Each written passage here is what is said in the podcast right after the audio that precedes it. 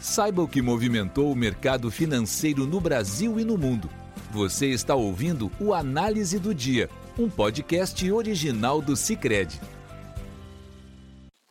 Olá pessoal, muito obrigado por acompanhar o podcast do Cicred. Aqui quem fala é Arthur Ongarato, da equipe de análise econômica. E vamos comentar os principais fatores que movimentaram o mercado aqui no Brasil e no mundo.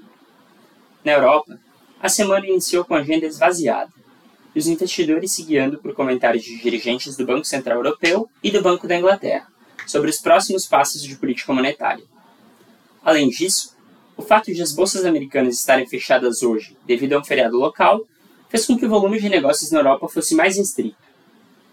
Em uma coluna publicada hoje, o dirigente do BCE e presidente do BCE da Finlândia, Olli Rehn, defendeu que as taxas básicas de juros do BCE ainda precisarão subir significativamente para atingir níveis restritivos o suficiente para garantir um retorno da inflação à meta de 2% no médio prazo.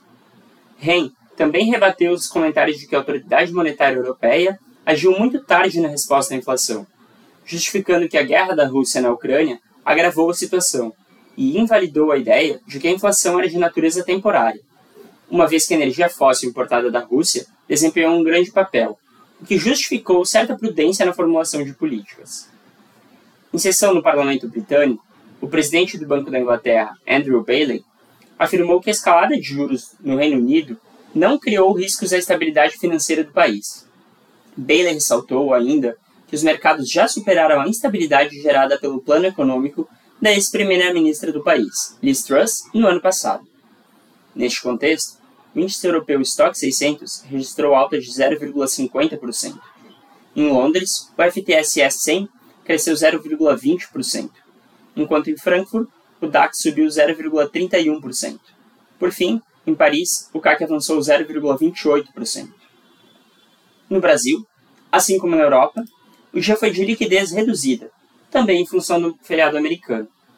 Com isso, o foco dos investidores se voltou para os desdobramentos do caso das Americanas e para a apresentação da agenda econômica do Brasil, em Davos, pelo ministro da Fazenda, Fernando Haddad.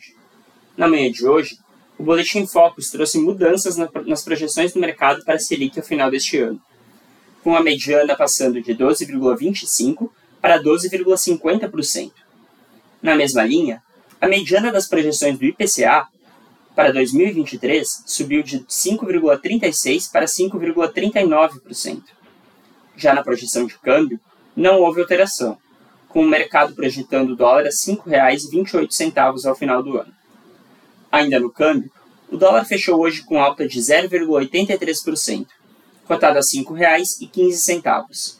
Já o índice DXY, que compara o dólar com seis rivais fortes, subiu 0,18%. O petróleo, por sua vez, encerrou o dia em baixa, após alta de mais de 8% na semana passada, à medida que investidores começam a questionar o otimismo em relação à China. Dessa forma, o barril do petróleo WTI para fevereiro caiu 1,18%, a 78 dólares e 92 centavos. E do Brent para março cedeu 0,96%, a 84 dólares e 46 centavos.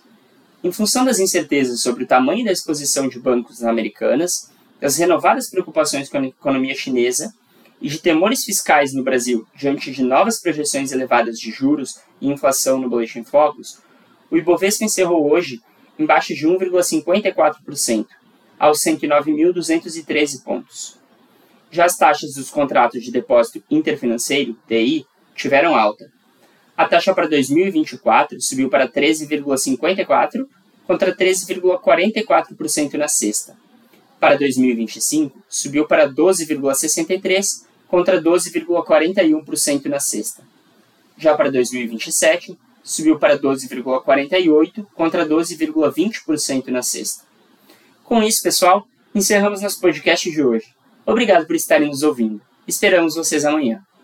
Você ouviu o Análise do Dia, um podcast original do Cicred. Até a próxima!